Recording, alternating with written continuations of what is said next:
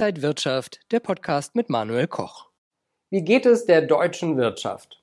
Anscheinend nicht so gut wie noch zu Anfang des Jahres gedacht. Jetzt haben die führenden Wirtschaftsinstitute in Deutschland ihre Prognose für das Wirtschaftswachstum 2021 deutlich gesenkt von 3,7 auf 2,4 Prozent. Fürs kommende Jahr sind die Institute aber deutlich optimistischer. Die Inflation werde sich aber erst ungefähr 2023 wieder normalisieren. War man einfach zu optimistisch? Corona hat eine Rolle gespielt, aber entscheidend ist sicherlich, dass wir im Augenblick eine technische Konjunkturdelle haben. Das heißt, die Unternehmen kommen nicht an Rohstoffe, Lieferengpässe, die Transportlogistik ist immer noch eingeschränkt. Aber das Schöne ist, aufgeschoben ist nicht aufgehoben. Was in diesem Jahr nicht passiert, kommt ins nächste Jahr. Das heißt, wir schauen in die Zukunft das ist mir fast lieber, als wenn wir in diesem Jahr schon eine tolle Konjunktur gehabt hätten. Für mich entscheidend ist, dass die Auftragsbücher der deutschen Industrie gut gefüllt sind. Sie können zwar noch nicht ausgeliefert werden, weil noch die Vorprodukte fehlen, aber das wird sich im nächsten Jahr, da bin ich mir sicher, legen und dann haben wir im nächsten Jahr mehr Wachstum, wenn wir in diesem Jahr weniger Wachstum haben. Tanken wird momentan immer teurer warum der Ölmarkt so verrückt spielt und wie Anleger davon sogar noch profitieren könnten. Darauf schauen wir gleich außerdem auf den DAX und die US-Berichtssaison. Das alles jetzt bei Inside Markets hier aus Berlin. Ich bin Manuel Koch, herzlich willkommen. Tanken ist in Deutschland so teuer wie schon lange nicht mehr und ein Profiteur ist der deutsche Staat, denn er verdient an den Steuern ordentlich mit. Ein Grund für die Preistreiberei ist die Entwicklung am Ölmarkt. Was ist da genau los? Im Augenblick kommt alles zusammen. Alle wollen nach Corona jetzt auch für den Winter Öl bunkern. Es wurde vorher zu wenig gebunkert. Die Industrie braucht natürlich für den Konjunkturaufschwung, der sich am nächsten Jahr etwas stärker fortsetzt, auch wieder diese Rohstoffe. Und dazu kommt das Problem, dass ja viele eben auch an Produktionskapazitäten heruntergefahren haben in der Corona-Krise, teilweise pleite gegangen sind. Die Fracking-Industrie in den USA, diese alternative Energie, Möglichkeit, Energiefördermöglichkeit ist zusammengebrochen, weil viele Firmen bankrott sind und das Thema Fracking natürlich nicht mehr in die Klimaschutz-Euphorie der Amerikaner jetzt passt und die Transportlogistik. Viele Schiffe sind abgefragt. Das heißt, alles kommt zusammen und das sorgt dafür, dass natürlich die Rohstoffpreise, die Ölpreis dramatisch durch die Decke gehen. Aber ich bin mir sicher, im nächsten Jahr gibt es diese Entspannungseffekte. Autofahrer fluchen an der Tankstelle. Aber Anleger, die können von einem hohen Ölpreis auch profitieren. Natürlich, man kann natürlich auf die Ölaktien setzen. In Amerika auf Exxon Chevron, in Europa beispielsweise auf Shell, auf BP Total.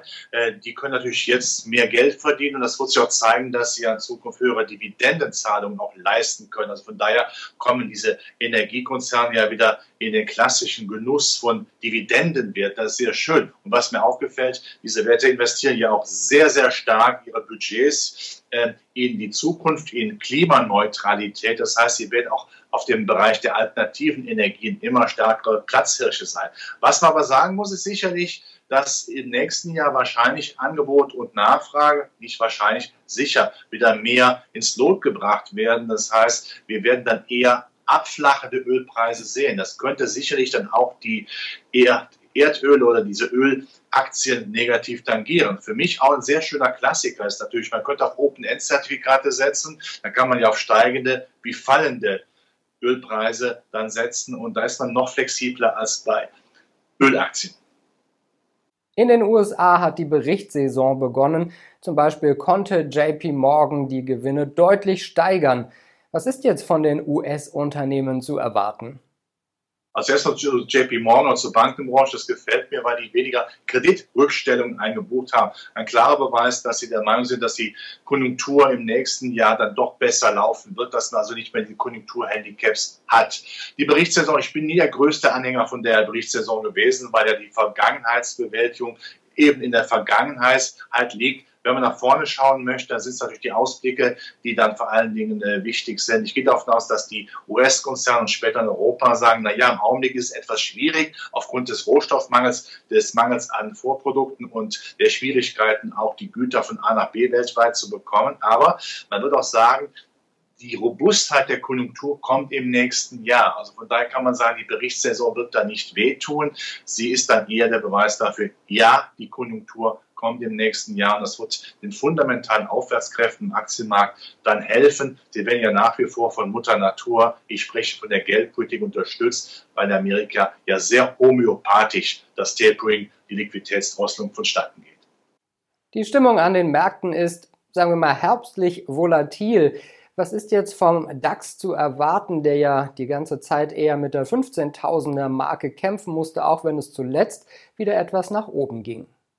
Wir haben natürlich nach wie vor das Thema Inflation, Zinsangst, das macht die Konjunktur. Natürlich haben wir Inflation. Das betrifft sicherlich die Unternehmen im Einkauf. Das belastet ihre Gewinn- und Verlustrechnungen. Aber äh, was wir hier auch merken am Markt, ist, ist, dass keine Zinsangst angebracht wird. Ich halte nach wie vor die große Zinswende für das Phantom der Finanzoper. Wir haben es gesehen in den USA. Hier wird sehr vorsichtig die Liquidität gedrosselt, ganz langsam. Das gefällt äh, den Anlegern. Da kommt also kein Zinsschock überhaupt nicht. Und wir wissen, es gilt das alte Motto, die Not am größten ist die Geldpolitik am nächsten. Sollte es wirklich nochmal zu einer Krise kommen, wird keine Notenbank, weder die EZB noch die US-Notenbank zögern, weiterhin die Märkte auch mit dem billigen Geld zu fluten. Dann haben wir das Thema Immobilienkrise in China. Da hören wir aber auch, dass China nicht zulassen wird, dass es diese überschwappenden negativen Kollateralschäden wieder für China gibt. Man möchte ja im Wettstreit in den USA weiterhin stark sein. Und das ist dann auch positiv für die Weltkultur, die eben dann nicht deutlich nachgibt, was ja für Exportnationen wie Deutschland und unsere Exportwerte wichtig ist. Also von daher ist die Börse eigentlich relativ entspannt. Die Krisen werden einigermaßen zusammengehalten und ich bin nach wie vor der Meinung, an Aktien führt kein Weg vorbei. Und wie sollten Anleger sich jetzt positionieren? Also wir haben Schwankungen und dann sage ich immer, bei Schwankungen gibt es ein Instrument, die regelmäßigen Aktiensparpläne, die sollte man jetzt schon machen. Aber von Schwankungen kann man ja im Einkauf schön profitieren. Aber der Markt hat sich auch so gesetzt, ich denke so, der eine oder andere Wert, Vielleicht bei Fluglinien ist günstig geworden, vielleicht bei Reiseunternehmen, da sollte man nochmal genau äh, zuschauen, dass man da sich vielleicht längerfristig mit etwas Geduld auch positioniert für die Zukunft. Das würde ich recht interessant halten. Ich bin nach wie vor ein großer Freund der Industriewerte, die auch die Infrastruktur demnächst aufbauen müssen. Klimaschutz wird natürlich auch allein schon aufgrund der neuen Regierung und einem verstärkten Angehen von Klimaschutz weltweit ein Treiber sein. Und bitte Hightech nicht vergessen. Erstmal die Zinswende kommt, äh, nicht so stark, wie viele befürchtet haben. Das heißt, die hochbewerteten Hightech-Werte werden nicht rasiert und ihr Geschäftsmodell, man kann sich oft genug wiederholen, ist absolut intakt. Wenn euch das Video gefallen hat, gebt mir gerne einen Daumen nach oben, kommentiert und postet und ansonsten sehen wir uns in der kommenden Woche wieder bei Inside Markets. Ich bin Manuel Koch. Happy Friday. Und wenn euch diese Sendung gefallen hat, dann abonniert gerne den Podcast von Inside Wirtschaft und gebt uns ein Like.